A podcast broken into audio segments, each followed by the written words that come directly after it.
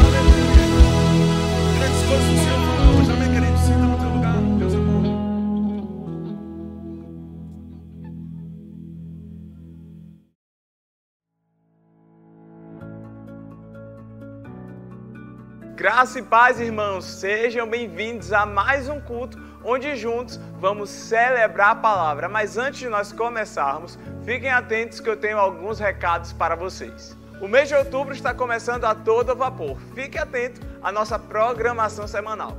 Todas as segundas-feiras, às 7 horas da manhã, temos a série de lives Manhãs de Cura, onde Vânia Nascimento está ministrando a respeito deste assunto e orando pelos enfermos acontece no Instagram Raimundo e Vânia Nascimento. E de segunda a sexta, às 10 horas da manhã, temos a série de lives da Conferência de Oração acontecendo em nosso Instagram, arroba Verbo Salvador.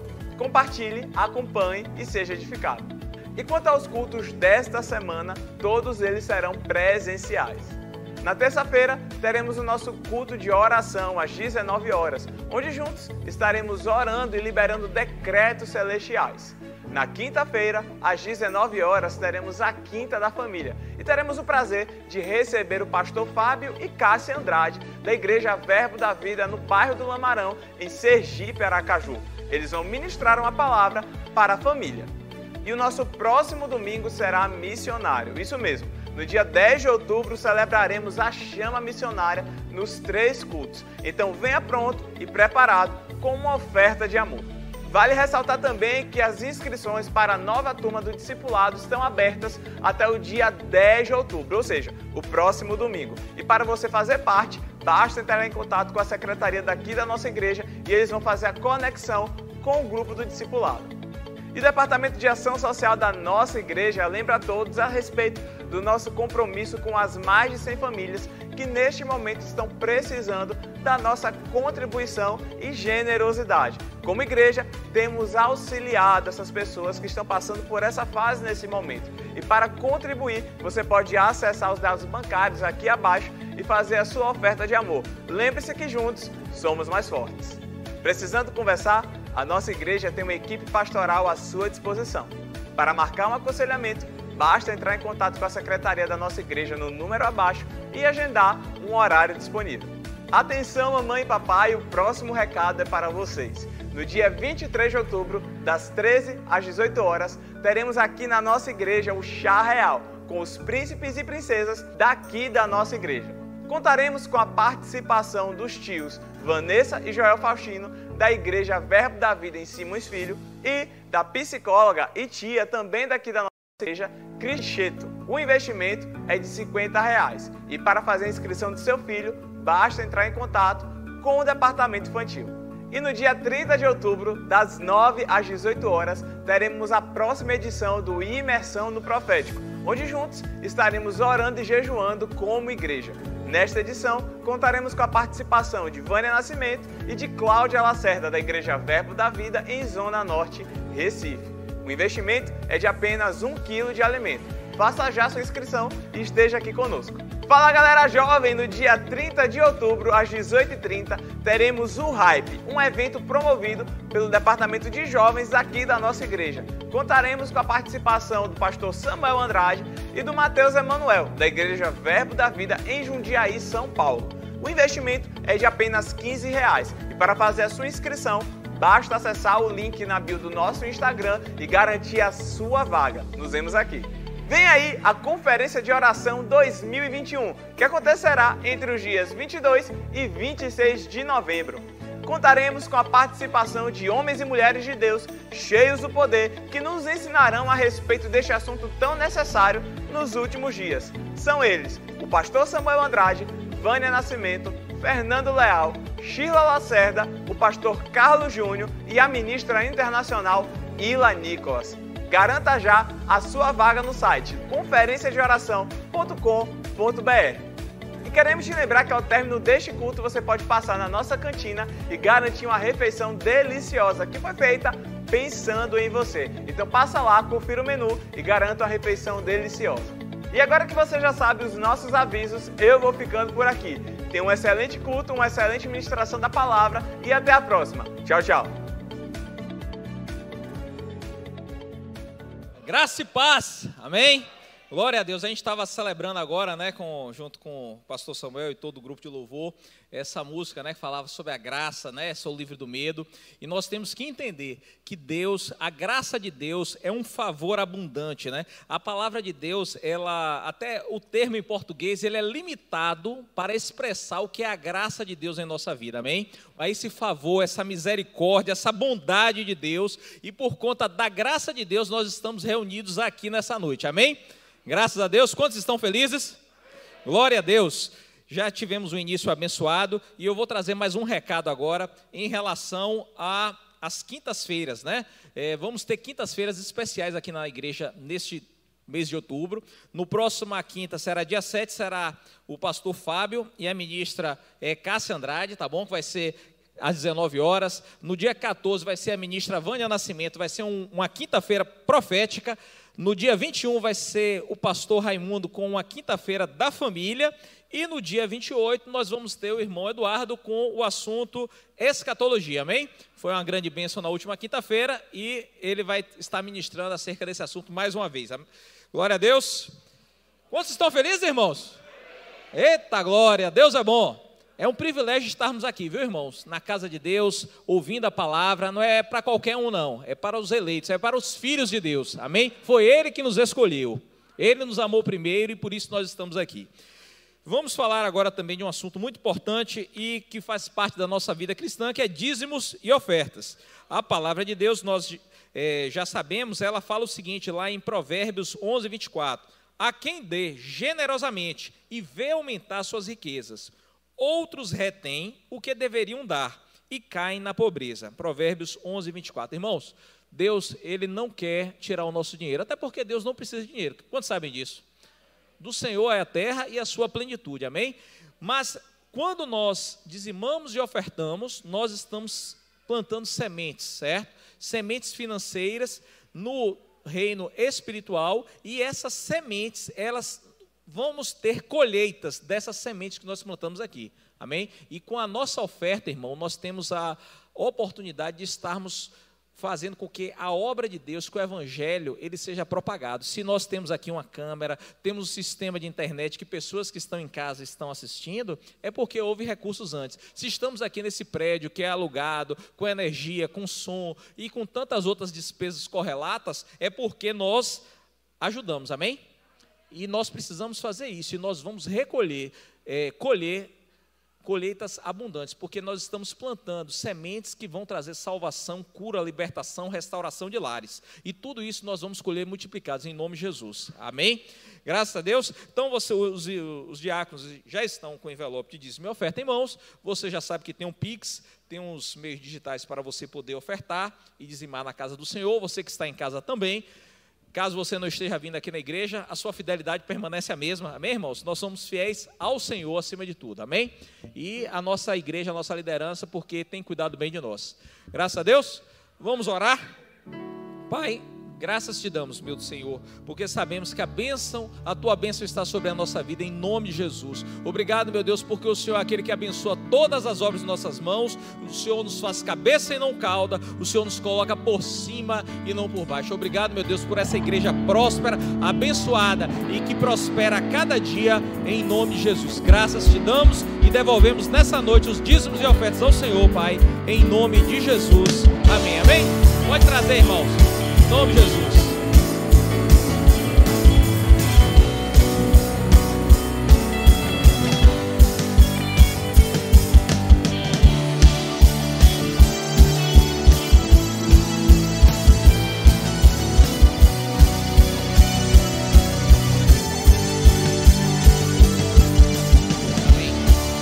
Receber a ministra.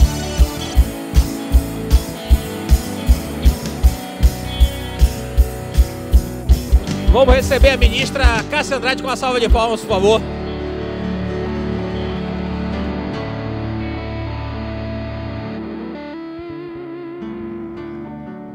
Graça e paz, queridos. O pessoal ainda está ofertando. Que período de louvor maravilhoso, sim ou não? Ah, eu recebi tanto do Senhor, foi tão maravilhoso. Eu queria ser grata a Deus pela vida desse grupo de louvor. Vocês são realmente ungidos. Vocês não são só músicos, vocês são ungidos para tocar, para cantar. E você é um tangedor da unção. É, você não só canta, você faz a gente receber de Deus. Sua vida é um manancial precioso. Você é precioso nessa igreja. Que benção a sua vida aqui, pastor. E quantos estão prontos para a palavra? É a pergunta que não quer calar. Quantos estão prontos para a palavra?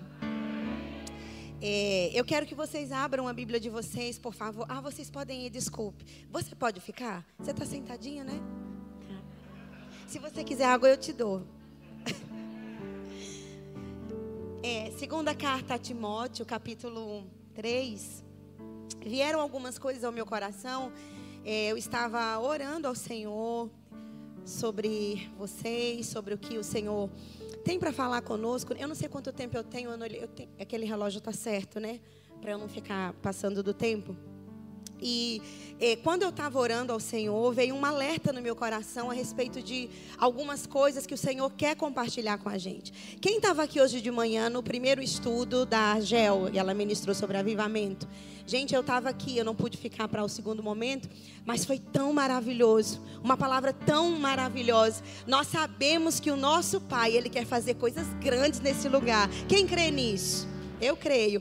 E existem alguns ajustes que talvez de repente o Senhor ele prefira em alguns momentos trazer alguém de fora para fazer alguns ajustes na nossa casa, para que as coisas que nós ouvimos pela manhã, elas possam acontecer na nossa vida.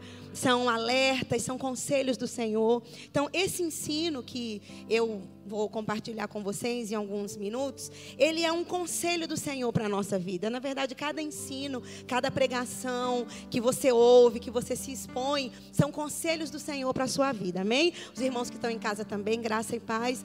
E nessa escritura que nós vamos ler aqui, o Espírito Santo, ele trouxe um alerta para a igreja do Senhor através da vida de Paulo para Timóteo. Ele começa a traçar algumas instruções para Timóteo, que são instruções tão reais para nós, tão, tão práticas para o dia que se chama hoje, para nós também. Essa não era uma realidade só da igreja daquele tempo, é um quadro da igreja hoje, é um quadro do mundo hoje, é muito atual essa escritura. Na verdade, toda a Bíblia é atual, disseram por aí que precisava atualizar, mas não é verdade. Nós sabemos que a palavra de Deus não precisa de atualizações, não é? Ela é atemporal, é uma, é uma instrução que não está limitada a tempo. E o apóstolo Paulo, ele faz uma instrução aqui em 2 Timóteo capítulo 3. Para quem está anotando, nós vamos ler dos versículos 1 ao 5, tá bom? Eu, vocês sabem meu nome é Cássia Andrade. Precisa fazer apresentação não, né? Deixa para lá.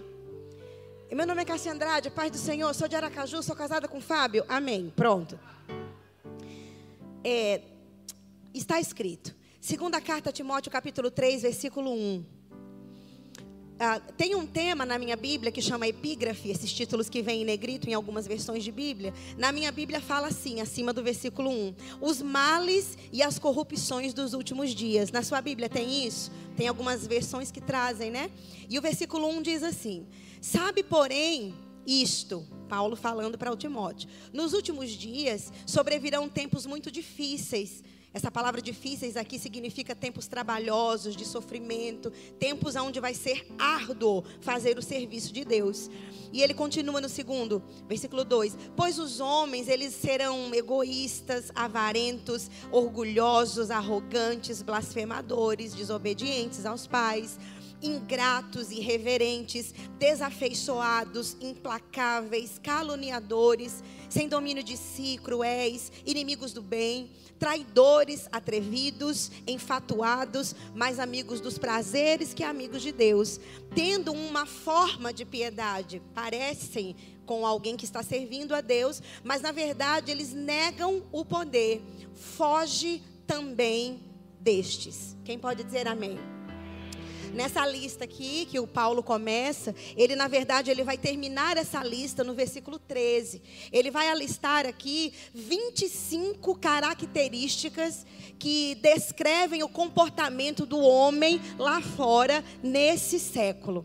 Ele vai traçar 25 características e dessas 25 características o pastor Rick Renner, ele escreveu um livro que eu recomendo demais para você ler. Se você está lendo alguma literatura agora, prossiga, mas que a próxima literatura seja essa que eu vou te dizer. Como manter a cabeça no lugar nesse mundo louco. Que livro é aquele?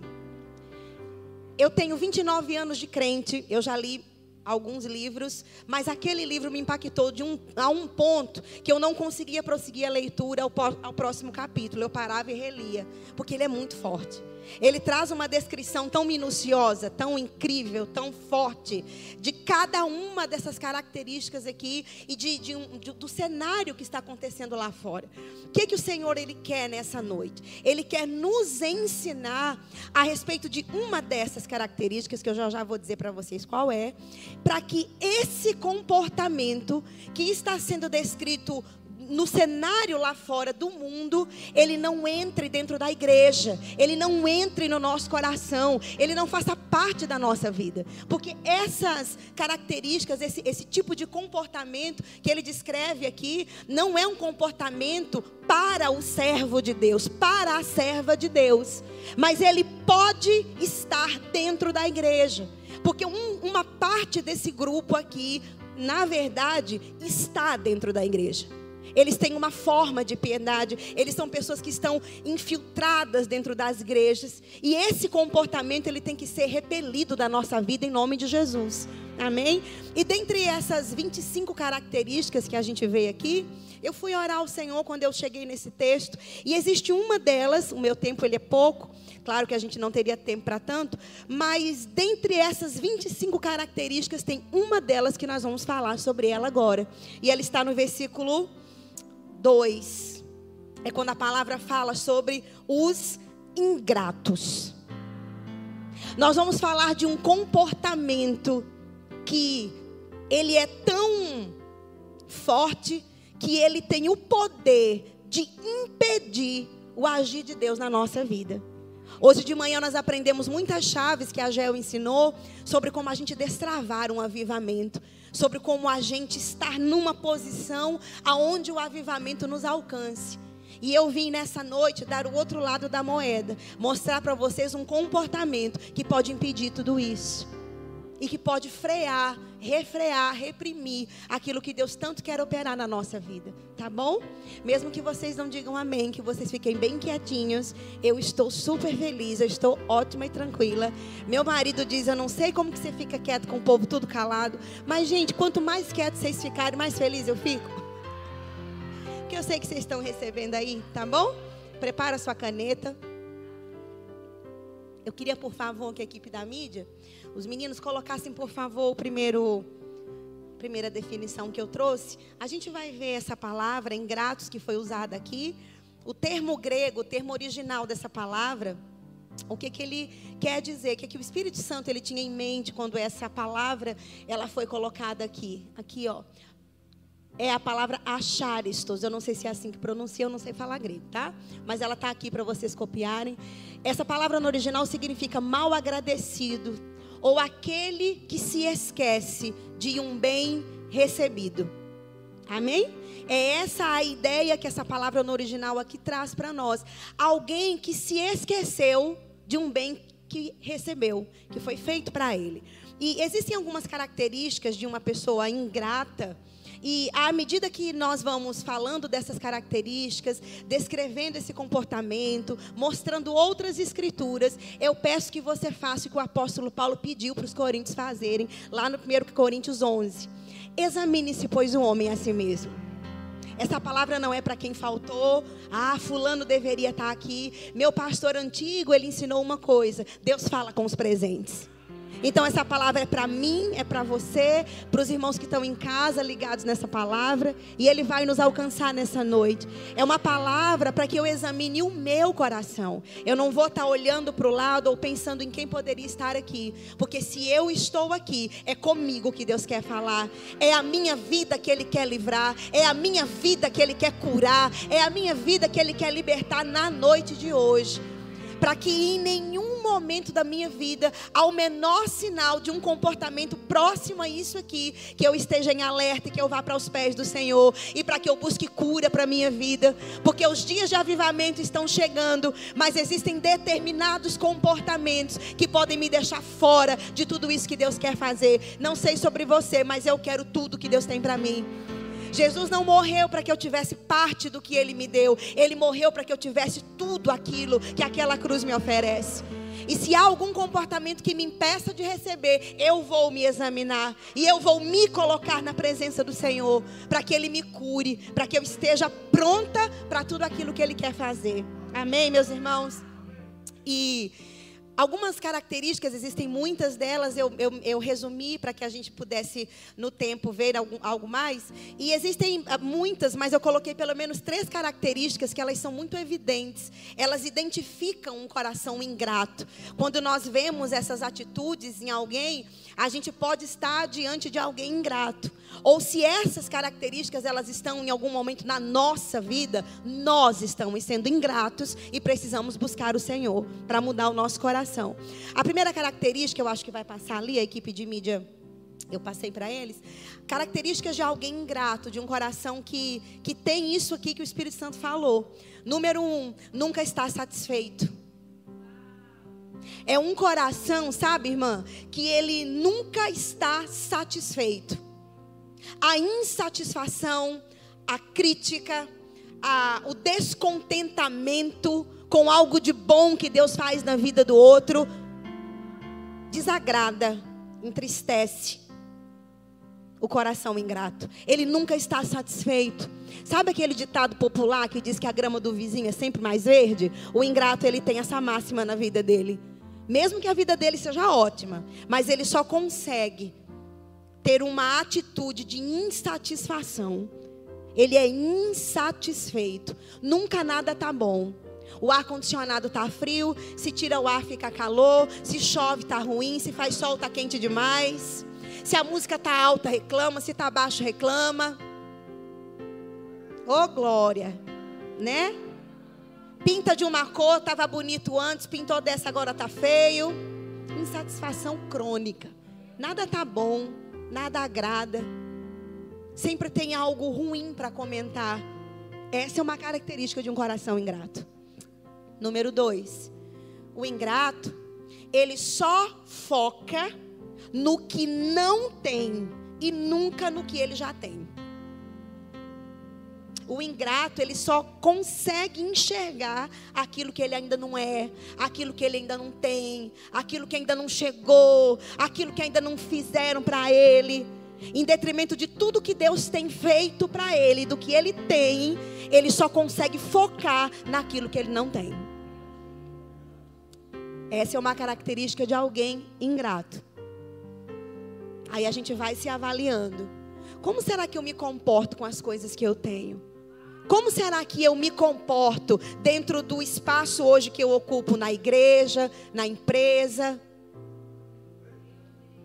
A casa que eu tenho, a comida que eu comi antes de vir para cá, a roupa que eu visto, o transporte que eu ando, o ar que eu respiro.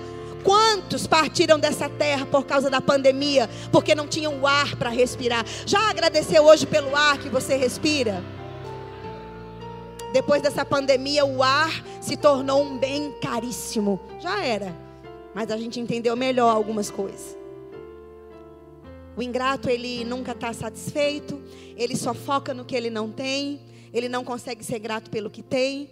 E a terceira característica de, de, desse comportamento, que já dá para a gente induzir, né? alguém que não está satisfeito, alguém que só foca no que não tem. A terceira característica qual é? Ele é um murmurador crônico. O que é algo crônico? É algo enraizado, é algo que é muito profundo, é algo que é Acontece sempre, tá ali, muito forte. Ele é um murmurador crônico. É como eu disse no exemplo. Tá chovendo, ele reclama. Ai, como é ruim essa chuva. Aí vem esse sol lindo que está fazendo em Salvador. Ai, que calor insuportável. Ora, estava reclamando da chuva. Aí vem o sol. Aí quando a igreja tinha ventilador, era um calor. Coloca ar, tá frio demais. Ah, meu filho, eu sou mulher de pastor, viu? É o sexto ofício ministerial. 11 anos. 29 de crente, 11 de mulher de pastor, no sexto ofício ministerial que eu incluí na lista. Deus me perdoe. Efésios só tem cinco. Mas pensa que a gente ouve umas coisas, né? Povo estava com calor, pastor. A igreja só tinha ventilador. E a gente crendo, crendo, crendo. Hoje tem seis máquinas de ar-condicionado. Super refrigerado. Aí o pessoal reclama que tem que vir de casaco. Vai entender. O murmurador crônico, ele não consegue ser grato por nada. A mesa pode estar posta com a melhor louça, a igreja limpa, tudo organizado, tudo sendo feito do melhor, mas ele consegue enxergar aquela pontinha de poeira que está debaixo do pé esquerdo da cadeira da ponta da mesa, que ninguém viu. Mas o murmurador consegue enxergar, porque ele quer ter um motivo para reclamar. Ele procura algum motivo, porque ele é murmurador profissional. Na Olimpíada da Murmuração, ele é medalha de ouro. Esse é o ingrato. Amém? Amarra, meu filho. Vai amarrando aí. Ele está tocando e amarrando esse ministro. Não é bom.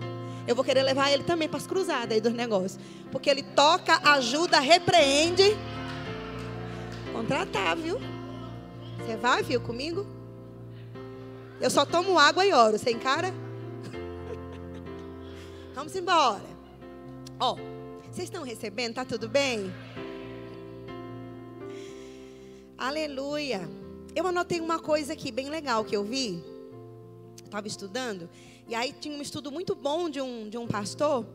Ele é, falando, né, algumas. Dentro desse tema, e ele fez uma reflexão que eu achei bem legal. Veja.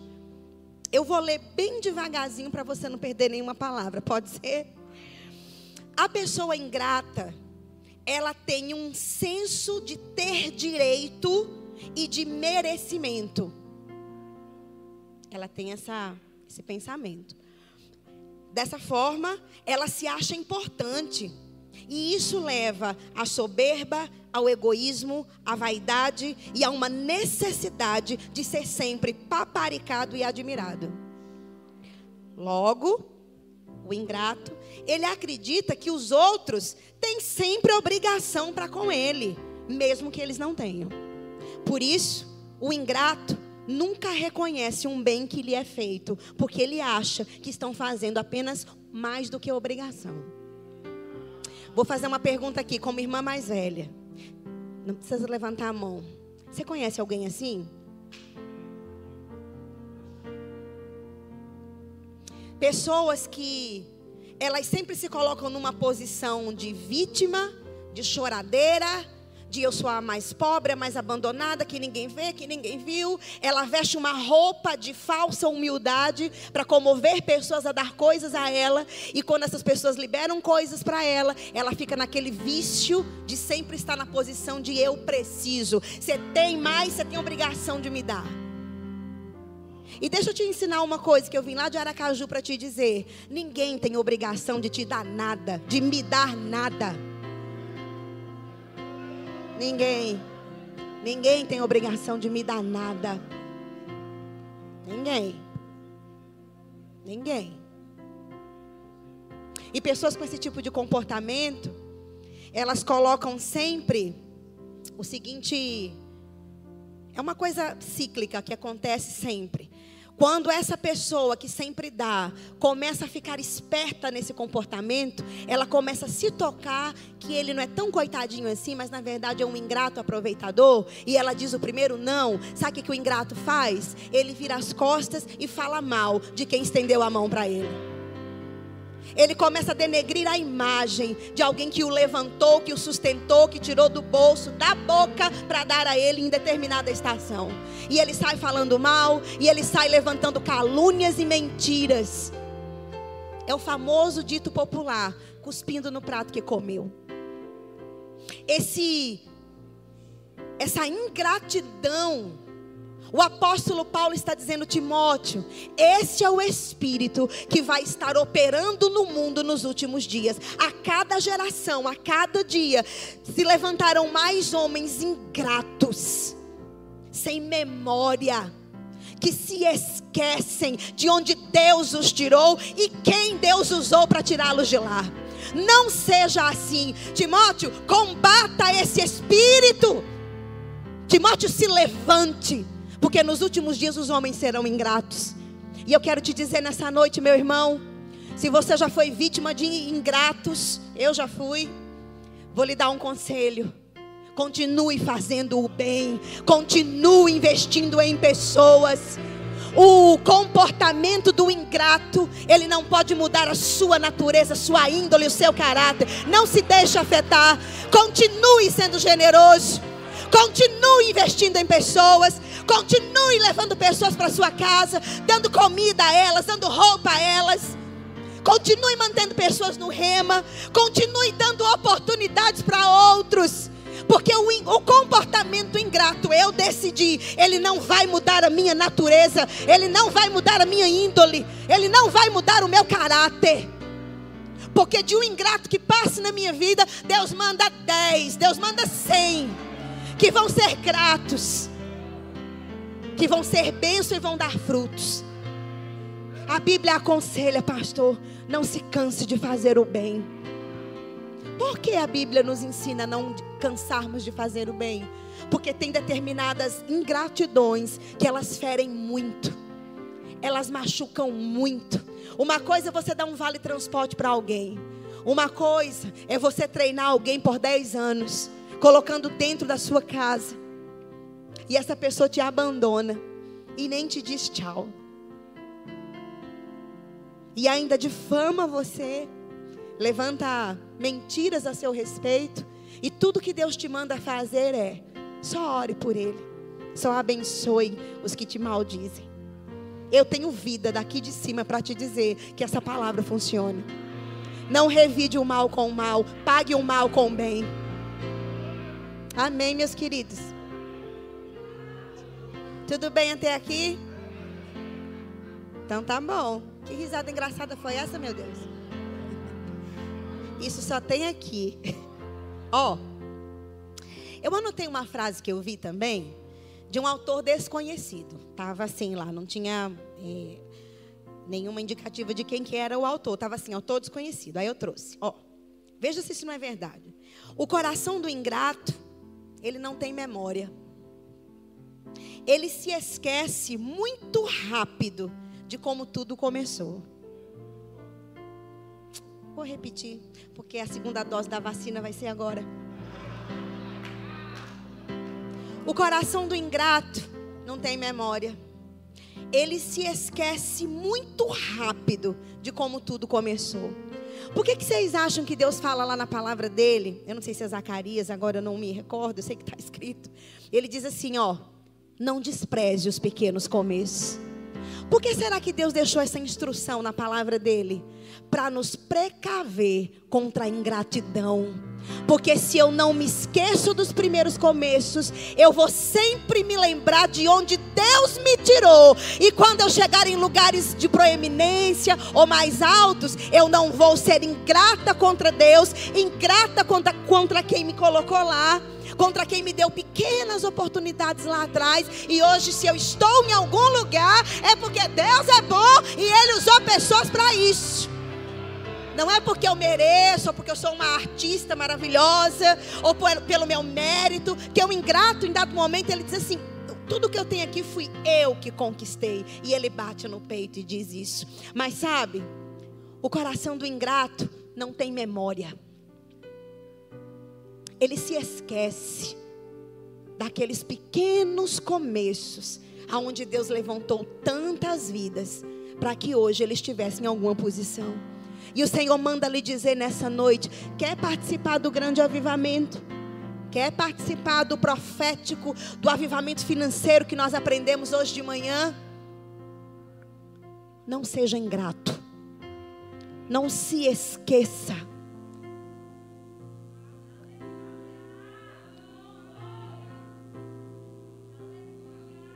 Não se esqueça. Irmãos, em 1996, eu estava no Rema, primeiro ano do Rema. E no primeiro semestre do primeiro ano do Rema, eu fiquei desempregada. E eu comecei a acumular parcelas do Rema, não tinha passagem. Uma situação bem difícil que eu passei naquela época. Eu morava em outro município, em São Cristóvão, distante de Aracaju. Pegava três ônibus para ir para o Rema. Era bem difícil. E um dia eu estava. Esse dia era um dia de aula, eu não tinha nenhum centavo. E o Senhor me disse assim: vai tomar banho se arruma, porque você vai. Eu estava aprendendo a palavra da fé, ainda não conhecia muita coisa. Eu e minha irmã, a gente se arrumou tomamos banho e ficamos prontos. Aí ela, mas a gente não tem dinheiro, Tata. Ela me chama de Tata. Tata, como é que a gente vai? Eu disse, bom, eu estou sentindo no meu coração que alguma coisa vai acontecer. E a gente tomou banho e ficou pronta, de caderno no colo, pronta na sala, sem um centavo. E a hora passando. Perto de seis horas da noite, que era a hora que a gente tinha que sair, porque era bem longe. Bate uma irmã na porta da minha casa, um portãozinho, uma irmã de bicicleta, irmã Sueli. Ela disse: Eu estava em casa orando. E o Senhor me disse para vir aqui entregar para vocês o talão todo de vale transporte do mês.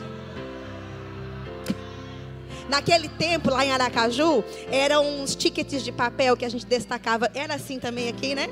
Hoje tem cartão, né? Mudou. Daí, quando ela chegou na minha porta e falou isso, eu fiquei parada. Aí ela, mulher, abra a porta, receba a bênção. Eu comecei a chorar. Gente, mas eu chorei. Ela disse: Olha, Deus mandou dar. E ela deu e ela foi embora.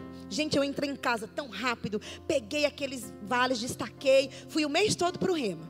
Na semana seguinte, ela vai na minha casa de novo, dizendo: Ó, eu vendo uns produtos de beleza e o pessoal tinha uma moça em particular que estava me devendo um dinheiro bem grande. Na época, em 1996, era mais de 200 reais. Era muito dinheiro para aquela época. E ela disse: Olha, essa moça já tinha dado por perdida essa dívida. Ela bateu na minha porta e disse: é, Agora eu sou crente, Deus me mandou vir te pagar o que eu te devia. E ela pagou. E essa irmã comprou o talão do mês todinho, ainda sobrou dinheiro lá. Eu só vim dizer que você é uma terra boa e que você tem que continuar confiando no Senhor. Por que, que eu contei essa história para vocês? Isso foi em 1996, tem vinte e tantos anos. E tem vinte e tantos anos que eu não esqueço de orar por ela. Que eu sou grata. Porque um dia eu não tinha nenhum centavo para estudar a palavra. E aquela mulher tão sensível ao Senhor foi na minha porta e me abençoou. Eu sou grata pela vida dela. O que, é que o Senhor está falando para nós hoje?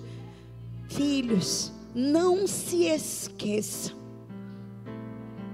Irmão, sabe que ser grato protege o nosso coração contra a ingratidão, contra a soberba, contra a inveja, contra as críticas, contra a murmuração. Se você só tem cuscuz hoje para comer com ovo, que delícia. Tem gente que não tem nem isso. Se amanhã você vai para um bom restaurante, seja grato. Foi a mão do Senhor que te levou até aquele lugar para desfrutar. O que, que eu estou dizendo com isso? Seja grato por tudo. Tem uma escritura que eu quero que você vá lá. Deuteronômio capítulo 8. Oh glória. Deus é bom, sim ou não? Deuteronômio capítulo 8 essa escritura ela é tão maravilhosa. Se você tiver com Bíblia de papel e quiser grifar, para em casa, mais tarde, os irmãos que estão em casa também, eu esqueço de mencioná-los, eles estão lá em casa ouvindo. Pai do Senhor, viu? Sejam gratos por essa câmera. Sejam gratos porque essa palavra está te alcançando na sua casa. Seja grato. Deuteronômio capítulo 8, a gente vai ler do 12 ao 14. Aí vocês tomam nota para a gente poder ler. Do 12 ao 14 a gente vai ler. Olha o que, é que está escrito. Veja. Guarda-te, que não te esqueças do Senhor, teu Deus, não cumprindo os seus mandamentos, os seus juízos, estatutos, que hoje eu te ordeno, para não suceder que, presta atenção, depois de teres comido, estiveres fartos, depois de haveres edificado boas casas e morado nelas, depois de se multiplicar o seu gado, rebanho, aumentar a tua prata, o teu ouro, e ser abundante tudo quanto tens, se eleve o teu coração e te esqueças do Senhor teu Deus, que te tirou da terra do Egito, da casa da servidão. Sabe quando ele diz aqui, ó, para que você não se esqueça. Sabe o que é que tem implícito aqui? Para que você não seja ingrato e não se esqueça de onde eu te tirei. Porque tem pessoas que elas mantêm um coração humilde, enquanto estão em posições mais discretas ou, ou, menos evidentes, quando elas têm poucos recursos, elas estão ali. Então Deus começa a prosperá-las, começa a colocá-las em lugares de destaque, vai honrando, promovendo, profissionalmente, ministerialmente, e daqui a pouco essa pessoa se esquece de quem colocou elas lá. Isso é uma vacina para alguns que estão aqui. Que Deus vai fazer questão de te destacar, de te levar para muitos lugares. Está ouvindo, menino? E, e você tem que guardar o seu coração, sempre sendo grato. Para que quando a gente chegue nesses lugares maiores, se eu posso colocar assim, não é uma expressão que eu goste muito, em lugares de, de, de maior alcance, melhor dizendo, de mais responsabilidade também que a gente não esqueça quem colocou a gente lá. Esse aqui foi um alerta para o povo. Eu tirei vocês da pobreza, da escravidão, da humilhação. Agora vocês têm gado, ouro, prata, casas boas. Isso tudo Deus tem para nos dar, sim ou não? Essa igreja crê assim, eu creio assim. Mas vem um alerta do Senhor.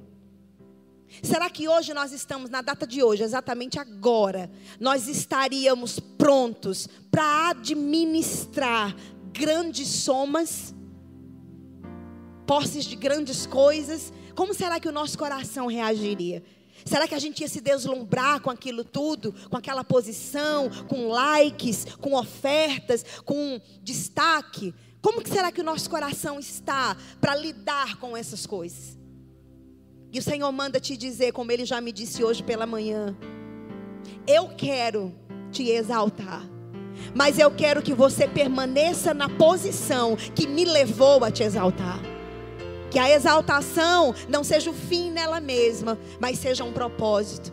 Que a exaltação, a abundância de Deus na nossa vida, coisas boas, é, nome, essas coisas, não sejam fim nelas mesmas, mas que sirvam para o propósito. Amém, meus queridos?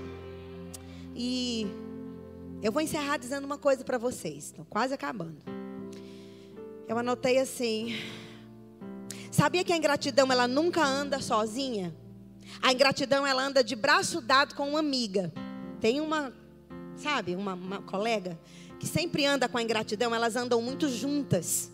É a inveja. O ingrato, via de regra, ele é invejoso. Porque uma vez que o ingrato é um insatisfeito, é alguém que não é grato pelo que tem, ao mesmo tempo que ele não é grato pelo que ele tem, ele se entristece pelo que o outro tem. E isso existe dentro da igreja. E nós não podemos deixar que isso esteja no nosso coração. Porque inveja é tristeza pelo bem alheio, é descontentamento pela prosperidade do outro. Isso é inveja. O ingrato ele pensa assim: poderia ser comigo, estaria melhor nas minhas mãos. Eu prego melhor do que Fulano e estou sentado. Eu toco melhor do que Ciclano e o pastor não me vê. Eu prego melhor do que Beltrano e ninguém me dá uma oportunidade. Está lá Fulano sendo honrado, eu estou aqui ungido com uma coleção de profecia e Deus não me levanta. Por que será que Deus não te levantou ainda? Por que será que você ainda não está tocando, já que você é um Eric Clapton da guitarra?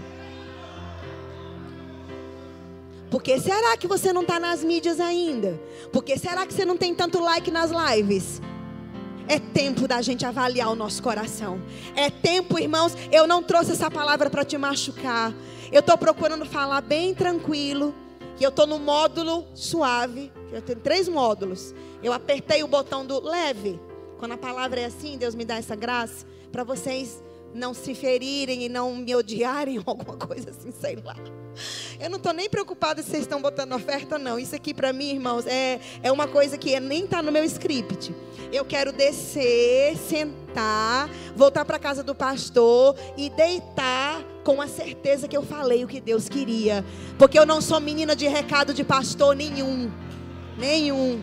Eu não devo a unção que tem na minha vida a homem nenhum. Digo isso com todo respeito. E a ingratidão, ela anda junto com a inveja. Vou te ensinar uma coisa que pastor Rick Renner fala no livro. Temos que ensinar, pastores, isso é para vocês, né, que estão assim à frente, os pregadores.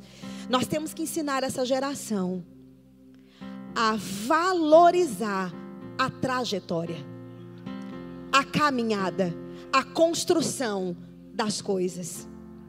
Eu anotei aqui o que o Senhor trouxe ao meu coração. Sabia que uma família bem estruturada, ela não cai de uma árvore? Tem que trabalhar e muito. Quem aqui é casado sabe disso. Casamento é renúncia diária, é diálogo diário, é, é decisão de continuar casado diariamente é decidir escolher amar o outro, independente de, não é amor de novela, paixão de carne, sexo em motel, é carne de renúncia, de escolher continuar casado e declarar sobre a vida do cônjuge, trazer os filhos para perto de Deus. Isso é família. Então, uma família bem estruturada não cai de árvore. Um ministério sólido, ele não se torna sólido da noite para o dia. Eu estive nessa igreja, nessa obra, quando ela nasceu. Nos primeiros cultos na casa do pastor Raimundo e Vânia. Logo quando eles chegaram aqui, nós estivemos aqui. Meu filho mais velho, que hoje tem 22 anos, ele era pequenininho. O caçula nem era nascido de 16. E eu me lembro daquele culto na, na sala do pastor Raimundo, a, ajeitando as cadeiras, a, uma pessoinha, outra chegando. Daqui a pouco as pessoas foram chegando. E hoje nós estamos nessa grande igreja em crescimento. Temos uma escola rema sólida, bem conceituada, né, bem vista pelo ministério. Quantas centenas de pessoas Deus abençoou nesses 16 anos de igreja aqui? Não dá para contar. Aí o ingrato, ele entra por aquela porta hoje, e quando ele vê a liderança, o pastor Ramon e Vânia sendo honrados, ele acha que estão exagerando. Não precisa tanto. Isso é bajulação desse povo. Nem precisa tanto. Como o ingrato, ele não valoriza a trajetória, ele só quer o que a pessoa tem em detrimento da trajetória, ele acha pouco, ele, ele acha que, ah, nem precisa tanto. Porque o ingrato, ele não consegue entender que se hoje alguém está sendo honrado publicamente, lá no secreto, ele plantou isso lá atrás, com renúncia com pouco alimento, andando a pé. Aí vem o pastor Raimundo hoje com um carro bom. Para que isso? Eu vou só te falar uma coisa para você entender. Aquele carro que ele anda nem é digno dele.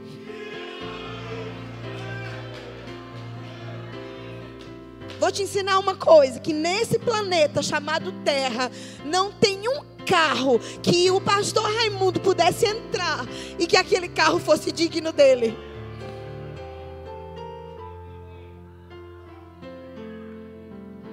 Aquele carro ele ainda é muito pouco, ele ainda é muito pobre. Para a trajetória que aquele homem construiu em Deus e que abençoa a tua vida. Eu quero só que você coloque as coisas nesse parâmetro. As coisas, dinheiro, não são dignos, sabe, da gente. Nós somos o melhor de Deus. E a gente fica de picuinha, de ingratidão, de inveja, porque pessoas têm coisas, irmão, muda a sua visão. As coisas são nossos servos. Dinheiro é mordomo, carro é mordomo. Dinheiro é mordomo, roupa é mordomo.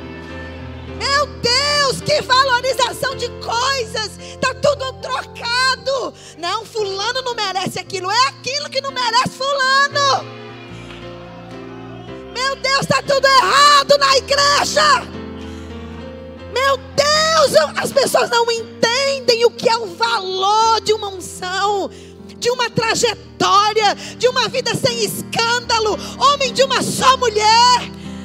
Oh, irmãos, tem uma trajetória, tem uma história. E o ingrato não consegue ver, Nana. porque acha que coisas que as pessoas estão desfrutando hoje caiu do céu. Não caiu, não. Porque eu andei na Kombi dele. Eu andei no tempo que ele tinha Kombi lá em Aracaju, cheio de dívidas, humilhado, a mesma alegria, beijando todo mundo, a mesma paz. O mesmo homem manso e humilde de coração que é hoje, andando naquele carro que eu nem sei falar o nome.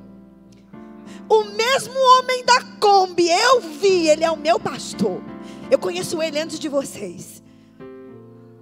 Eu afirmo aqui de cima, debaixo da unção de Deus e sendo gravado, que é o mesmo homem, incorruptível, manso e humilde. Então esse carro que ele tem hoje nem é digno dele, nem é digno dele.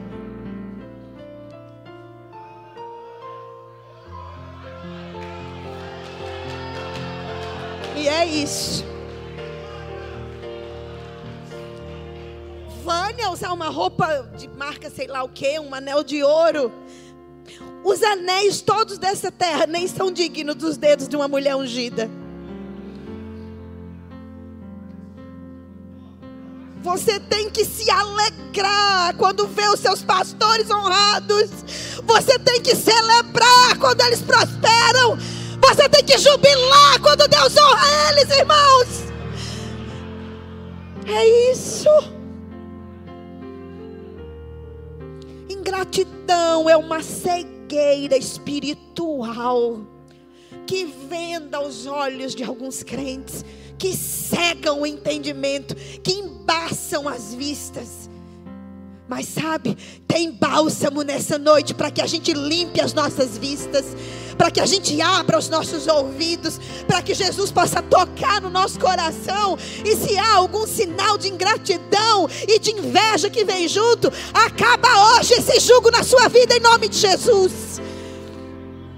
Você vai aprender como é bom uma vida de gratidão, uma vida de celebrar as alegrias do meu irmão, uma vida de ofertar, uma vida de entender que dar é melhor do que receber.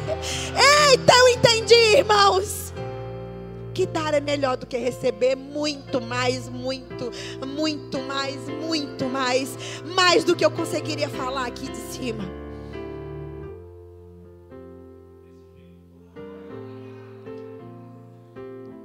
Temos que ensinar os mais jovens pastores sobre o valor da trajetória. Alguém que hoje está no emprego público, que ganha bem, que tem seu bom carro, que está bem no ministério, que tem uma boa família. Sabe, irmãos? São conquistas que são resultado de uma trajetória. Daquele jovem, daquela jovem que ficou horas estudando, virando noite, virando noite, virando noite, virando noite, virando noite, e um ingrato, folgado, invejoso que fica só assistindo Netflix e dormindo, quer ter as mesmas coisas. Você não vai não. Você não vai não, porque Deus é justo. A mão do diligente é que prospera. É o padrão de Deus e não foi eu que escrevi.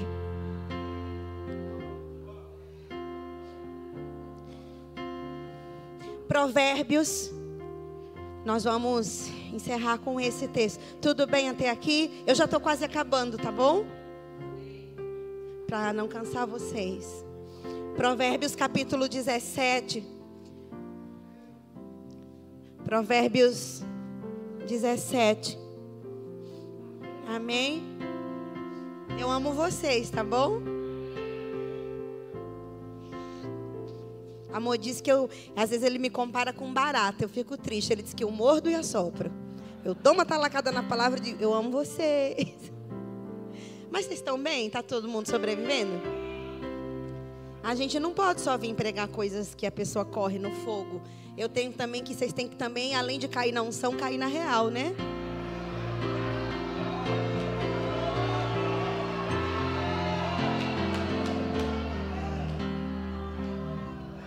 Aí deixa para as conferências dos ministros que vão vir depois de mim, vocês caem na unção. Aí eu vim só para vocês caírem na real mesmo. Porque deixa eu falar uma coisa para vocês com bastante amor. Se a gente não cai na real assim de vez em quando, adianta estar tá caindo e levantando de unção? Tem uma aquelas pessoas que ficam fazendo perguntas para Deus em casa assim? Ah, mas eu já dei tanto e não, as coisas não estão funcionando. Ah, mas eu declaro, falo a palavra e as coisas não estão funcionando. De repente, a resposta que você procura está vindo através dessas palavras. Não adianta dar somas de dinheiro ou fazer coisas assim. A Bíblia chega a falar que se a gente der o nosso corpo e queimar, que é um ato mais drástico do que esse, se não for por amor, não vale nada. Então a gente tem que entender que o que está aqui dentro, ó, é o que contamina o homem, não é o que sai, é o que está aqui. Se sai maços de dinheiro do meu bolso, mas aqui dentro tem ingratidão, inveja, crítica, resolveu nada. Foi mesmo que dá capim. No mundo espiritual, dinheiro só libera coisas, destrava coisas, quando ele vai acompanhado do coração correto, da motivação correta. Por isso que quem deu um real no dízimo oferta, se deu com a motivação certa, Deus já está operando em grandes coisas. Não é o quanto você dá, é o que vai junto do seu dinheiro. Eu gosto de Deus porque Ele é justo. Já pensou se fosse por quantidade? Quem só tinha um real estava frito, ia receber pouca bênção. Porque Deus quer só quem dá muito. Deus é justo.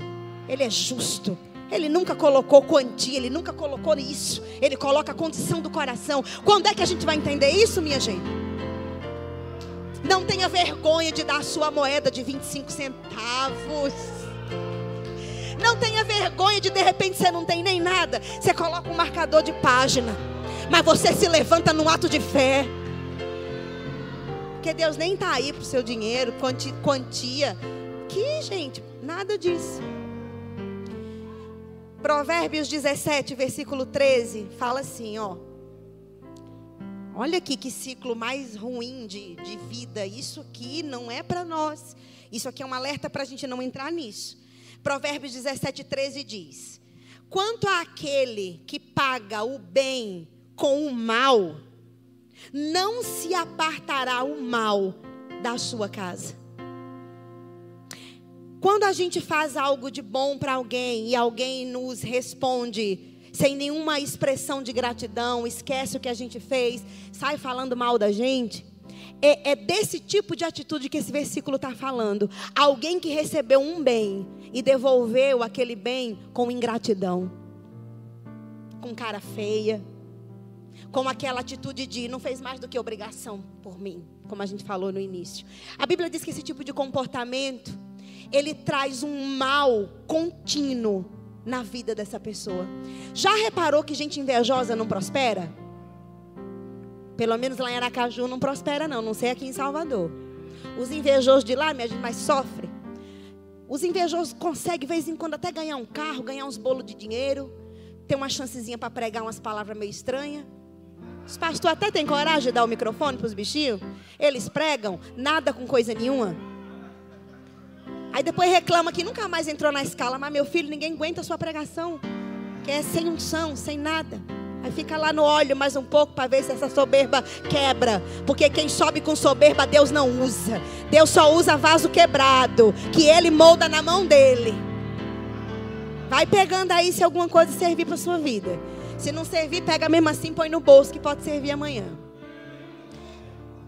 Vida de gente ingrato, invejoso, satisfeito, é um ciclo de derrota constante. Vou te dizer uma coisa. O dia mal ele chega para a vida de todos os crentes. Chega ou não chega? A gente passa estações de deserto financeiro, de enfermidades, problema no casamento, pode até passar, mas passa. O que não é normal é um crente viver doente, viver em dívida, viver em contenda, viver em derrota, viver perdendo emprego, a vida toda. Eu não estou julgando a pessoa, é o fruto. Não é normal. Estações de luta a gente passa. Depois Deus vem honra, a cura chega, o emprego aparece, fica tudo em paz dentro de casa e paz tempos mais para frente, Satanás lembra do nosso endereço, vai lá, faz uma armada, uma presepada. Deus vai lá e por sete caminhos manda ele fugir, porque nós somos abençoados. Pobreza, falência, doença não tem direito na nossa vida. Tá como a gente tá no mundo, de vez em quando Satanás atenta. Agora, o crente que vive quebrado, que vive, vive, a, a vida dele é mais em problemas do que fora deles. Irmãos, esse versículo, ele responde. É alguém que possivelmente, é possível que seja alguém ingrato. Alguém que paga o bem que fazem a ele com indiferença. Com ingratidão, com crítica, com difamação, com olhar atravessado. Vou te dizer uma coisa, irmãos. O tipo de gente mais difícil de lidar nessa terra, um dos, é o ingrato. Gente, é difícil. Eu quero ser grata a Deus pela vida do pastor Raimundo Vânia, que me recebem tão bem. Os pastores dessa casa, Nana, que está lá, né, cuidando de mim. Pastor Raimundo e Vânia estão fazendo a obra de Deus, pregando em outra cidade. Chegam amanhã. Grata pela equipe de mídia, de louvor, a equipe Rema, né, na pessoa da, da vice-diretora que está aqui, uma equipe maravilhosa que me recebe com tanto amor. Gente, eu sou tão grata pela vida de vocês. Vim para cá nem é sofrimento, é lazer. É um momento de lazer, não é? Nem, nem sofro. Eu sou grata a Deus pela vida de vocês. Sabe, quando eu vinha para cá, o Wendel com a esposa trouxeram a gente, foram nos buscar, e a esposa dele falou, ela de repente ela começou dizendo dentro do carro: "Nossa, eu sou grata a Deus por esse carro todos os dias". Eles ganharam o carro, e daqui a pouco ela começou a chorar. E eu olhei para eles e o Senhor disse assim: "Medida maior está chegando. Medida maior está chegando. Medida maior está chegando." Medida maior está chegando. Quem é fiel no pouco, no muito, Senhor coloca. Vai ter sabedoria para administrar mais dinheiro que vai chegar na mão de vocês. Administra, administrar coisas, foi como eu ouvi. Talvez você nem fique muito nesse trabalho. Deus vai tomar você para Ele, para a obra. Não sei como Deus vai fazer. Mas Deus está dando sabedoria e entendimento. Eu vi tanta gratidão na minha vida que eu me constrangi. E o Senhor disse: gratidão é a chave. Vocês viram a chave certa. Recebam de Deus mais graça. E essa família vai se alegrar com o que Deus vai fazer na vida de vocês. Vai ter júbilo nessa casa. Vai ter dança nessa casa. uh! Porque Deus vai fazer. Sei quantas promessas vocês têm. Não sei o que, que Deus já falou. Mas eu sei como eu sei que eu sou salva. Que vai ser algo tão grande, tão lindo. E vocês vão exaltar ainda mais o Senhor. E vai chegar mais. E eu declaro um ciclo constante na vida de vocês. De júbilo e de ações de graças. Por causa do agir do Senhor na casa de vocês. É o Senhor quem manda dizer a vocês. Grandes coisas o Senhor tem feito por eles, por isso eles estão alegres. Amém. Aleluia. Aleluia, aleluia, aleluia, aleluia, aleluia. A palavra do Senhor diz: Deem graças ao Senhor, porque esta é a vontade de Deus. 1 Tessalonicenses 5,18 está escrito: qual é a vontade de Deus, irmãos? Que nós sejamos gratos todos os dias, por todas as coisas, em todas as coisas. Nós vimos como que esse comportamento é tão nocivo desse homem que está lá fora, que está debaixo desse espírito do mundo de engano, de murmuração e de ressentimento, inveja, ingratidão e tudo mais. Mas eu declaro que nesta casa existem homens e mulheres cheios de gratidão, cujos corações estão guardados na palavra, no temor ao Senhor. Que é o menor sinal, o menor indício de um comportamento assim, vão correr para o oleiro, para que o oleiro vá lá e modele você, e faça de novo, e toque em você, e te transforme em um adorador crônico. Amém? Em alguém que tem uma gratidão crônica, dá, agradece por tudo. E como eu agradeci a todos que estão me, me apoiando, me servindo, me ajudando nesses dias, eu vim no carro e veio algo bem forte no meu coração. A gratidão, ela tem que ser mais praticada no nosso meio. A gente às vezes se acostuma, o pessoal servindo a gente, dando coisas, e a gente esquece de dizer um muito obrigado, um por favor. Aos diáconos que te servem, ao pessoal, aos ministros do departamento infantil, a um porteiro, a um pai, a uma mãe, ao cônjuge, aos filhos. Eu queria te dar uma oportunidade de praticar a gratidão. Eu não sei por quem nem por quantas pessoas você é grato. Mas se dentro desse espaço, dessa sala, eu peço aos irmãos em casa que façam isso aí.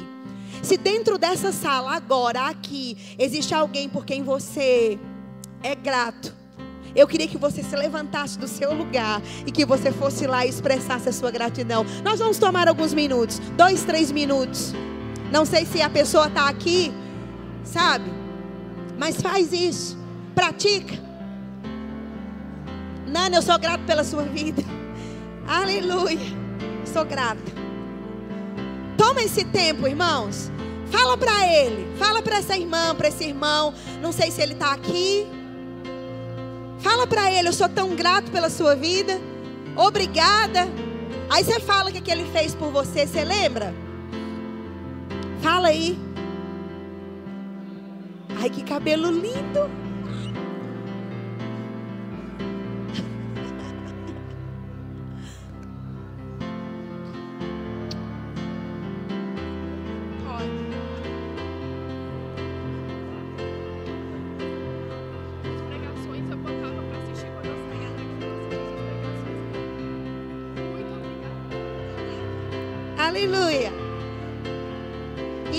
Querido. Pratica a gratidão, por favor. Diz um muito obrigado para ele, para ela. Não sei o que, que ele fez de bom para você. Oi, meu amor.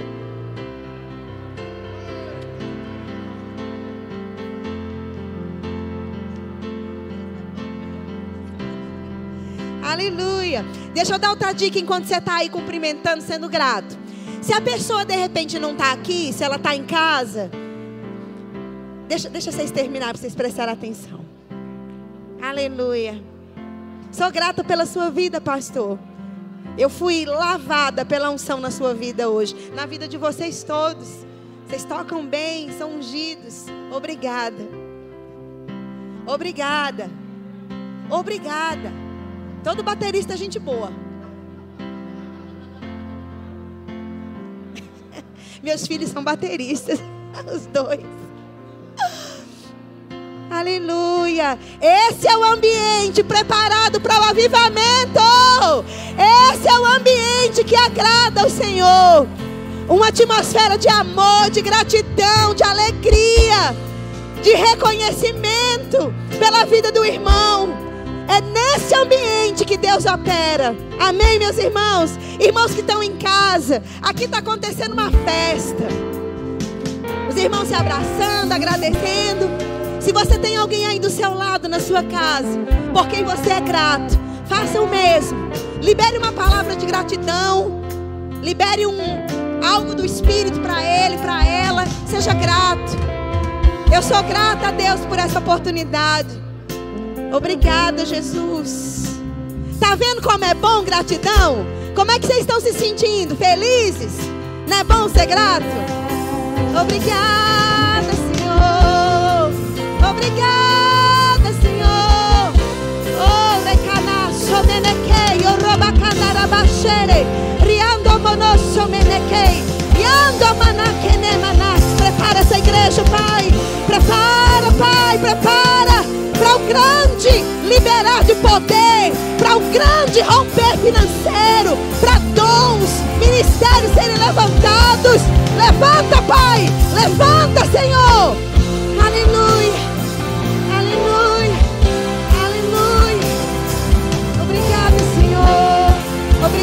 Pai. Nosso coração está guardado na gratidão, no amor, na honra.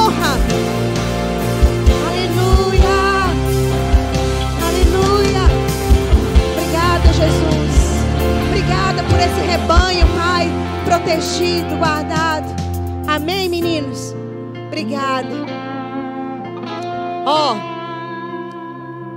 se a pessoa não está aqui, se tem alguém que você é grato e ela não está aqui, eu peço que ainda hoje, antes da meia-noite, ainda hoje, não é para mim que você está prometendo, é para o Senhor. Se comprometa em mandar uma mensagem de zap, em dar um telefonema, Ó oh, irmão, eu tô aqui, que eu aprendi lá na igreja a ser grato. Eu quero ser grato pela sua vida. Manda um zap. Quer fazer isso agora? Manda aí um zapinho ou mais tarde. Liga para ele, liga para ela. Só, só tô passando para dizer que eu sou grato. A pessoa pode até se assustar.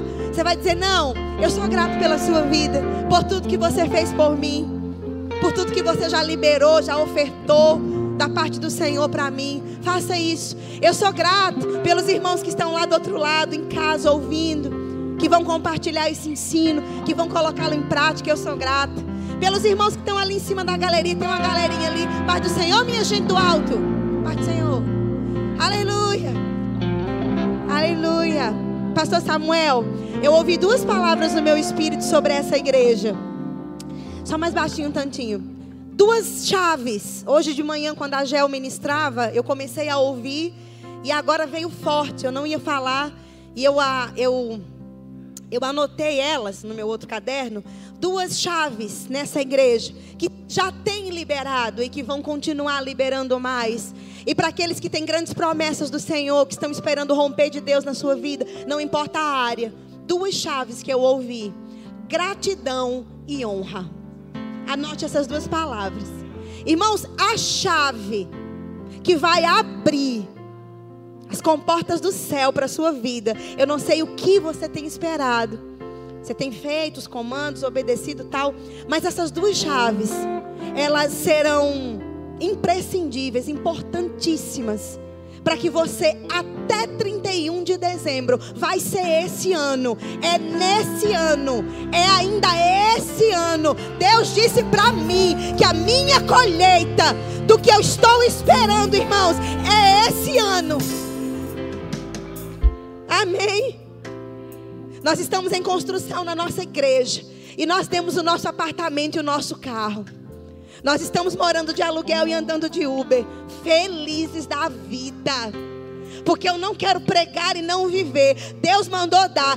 Eu sei que o meu pai tem preparado uma colheita extraordinária, além do que eu vou conseguir contar. eu já dou risada, irmãos. Eu já tenho um chaveiro do outro carro. Oh, meu Deus, que alegria! Os meus filhos, irmãos, eles são dois homens de Deus. Eles olharam para nós e disseram assim: tá de boas, mãe. Aí pegou o celular do pai, o meu, e baixou logo o aplicativo do Uber. Pai, todo dia vai ter um carro novo aqui na porta. Gente, filho de crente é doido igual crente. Os meninos, a gente vive uma vida de aventuras, minha gente. É muito louco isso. E a gente está tão feliz. A nossa igreja está linda, construindo. O andar de baixo está pronto. Agora a gente subiu para o primeiro andar. Estamos fazendo as salas das crianças. O próximo pavimento vai ser o centro social para tirar crianças daquele bairro e trazê-las para o evangelho. Eu creio, por isso eu falo. E se mais coisa eu tivesse para dar, eu dava. Só sobrou os meninos. Eu disse a eles: a gente vai dar a vocês. Mãe, mas a gente já é consagrado, mãe. E a gente está tão feliz, minha gente. Eu sou tão grata a Deus pelo que Ele fez na minha vida. Me tirou, irmãos, de um lamaçal de pecado. O que eu teria na minha vida que eu não daria para Deus? Não tem nada, irmãos, em mim que eu não dê para o Senhor. Porque o que Jesus fez pela minha vida eu nunca vou pagar. A gente nunca, irmãos, vai dar demais porque deu um carro. Carro não é nada. Carro não é nada. Não se apegue a nada, irmãos, a semente, a bens, a nada. O único tipo de apego que as escrituras apoiam é aquele do Salmo 91, porque a mim se apegou com amor. Eu o honrarei, eu o glorificarei, poloei num alto lugar, porque conhece o meu nome. Eu lhe darei longura de dias. é o único apego que um ser humano pode ter nessa terra. É o apego a Deus e às suas escrituras. enquanto eu estiver apegada a Ele, Ele me prometeu longevidade de dias, proteção, lugar alto. Aleluia. Não é carro e não é casa, irmãos. Não é. Amém. Quando Deus te mandar dar alguma coisa, olhe bem para mim. Ele tem uma ideia brilhante guardada na manga. Uau. Amém? Eu vou contar o meu testemunho para vocês. Eu estou já ensaiando a roupa de ir. Porque esse ano ainda Deus vai fazer. O que Ele nos prometeu, amém? Gratidão e honra são chaves poderosas. Amém, meus queridos? Amo vocês, obrigada pela oportunidade. Ah, posso, né? Eu queria fazer o apelo. É, você fecha os seus olhos, você ora um pouquinho no Espírito Santo. Se de repente, eu não sei se entrou alguém aqui é, que ainda não entregou a sua vida para Jesus que talvez também possa estar afastado dos caminhos do Senhor, e você veio a essa casa hoje a convite, eu não sei, mas você quer entregar a sua vida para Jesus. Tem alguém?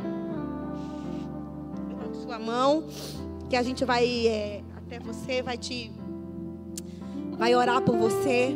Tem alguém que entrou aqui nessa casa afastado dos caminhos do Senhor, ou que queira entregar a sua vida para Jesus? Nós queremos te convidar para colocar o Senhor no centro da sua vida, receber a salvação que Ele já comprou para você. Na verdade, Ele já fez, você só vai receber. Tem alguém aqui que está querendo Jesus? Todos salvos? Glória a Deus. Aleluia. Todos gratos? Já está planejando aí o que, que você vai falar para a pessoa que você vai ligar? O zap que você vai mandar para a pessoa? Lembra que, que ele fez para você e menciona, é importante. Ó, oh, eu estou mandando essa mensagem por isso, lembra? A pessoa vai tomar um susto santo, ela vai ficar tão feliz, ela vai ficar tão alegre. É tão bom quando a gente dá uma coisa para a pessoa e ela agradece, né? A gente fica tão satisfeito. Faz isso, tá bom? Obrigada pela oportunidade. Acabou.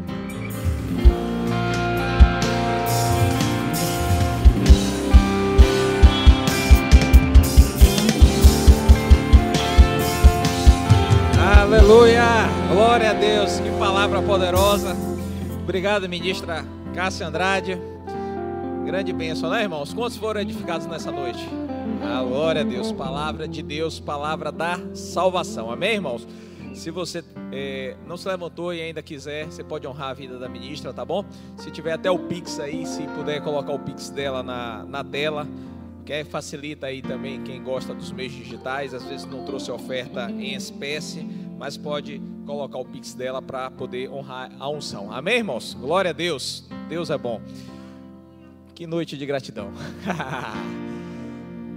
Cadê os visitantes aí de primeira vez? Que você que está nos visitando nessa noite, você que é a primeira vez ou até mesmo a segunda, você veio durante a semana. Quem, quem são os visitantes dessa noite? Que a gente tem um presente. Graças a Deus tem uma irmã aqui abençoada, tem uma outra irmã abençoada, tem mais duas. Eita glória, é pipocando tanta mão. Aleluia, tem um casal ali, tem uma senhora ali, tem outra aqui. Rapaz, glória a Deus. Fica com a mão levantada, por favor, que a gente vai dar um presente para vocês que estão nos visitando nessa noite, tá bom? Os nossos pastores presidentes são o pastor Raimundo e Vânia Nascimento. Eles estão em uma outra missão lá em Minas Gerais, tá bom? Nós temos aqui o nosso pastor, o nosso co-pastor, que é o pastor Samuel Andrade, que estava ministrando no início. Bênção de Deus, ao final você pode vir aqui cumprimentá-lo, tá bom? Ele é representante do pastor é, Raimundo Irmã Vânia. Temos aqui o nosso pastor Adalto e a ministra do Fogo Socorro. Amém? Eita glória.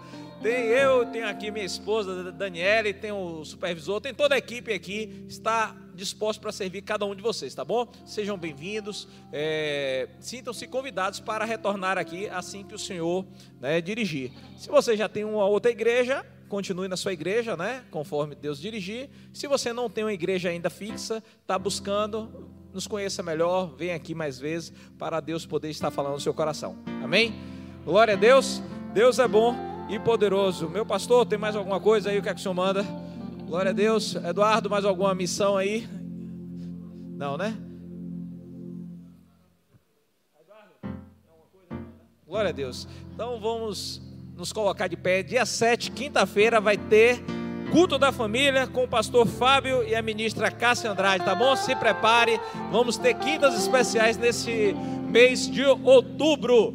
E graças a Deus, e você que é novo na igreja, vou aproveitar e fazer a propaganda aqui do discipulado. Você que é novo na igreja e ainda não fez o discipulado, nos procure ao final, que você tem até o próximo domingo para participar dessa turma que está em andamento e já tem 37 pessoas para a glória de Deus. Aleluia! Pai, graças te damos. Obrigado, meu Deus, por essa noite abençoada, aonde a sua palavra foi ministrada. Oh, Pai, nós somos gratos, meu Deus, somos tão gratos pelo teu amor, pela tua graça e pelo teu cuidado com cada um de nós. Obrigado, meu Deus, porque sabemos que a cada dia, Pai, vamos viver e desfrutar de tudo aquilo que o Senhor reservou, meu Pai, para a vida de cada um que está aqui, em nome de Jesus. Nós te agradecemos e te louvamos, em nome de Jesus. Amém. Graças a Deus, irmãos. Vai em paz e alegria. E com a música alegre aí, por favor, dá uma tocada aí. E compromete a pessoa que está do seu lado, irmãos, em nome de Jesus.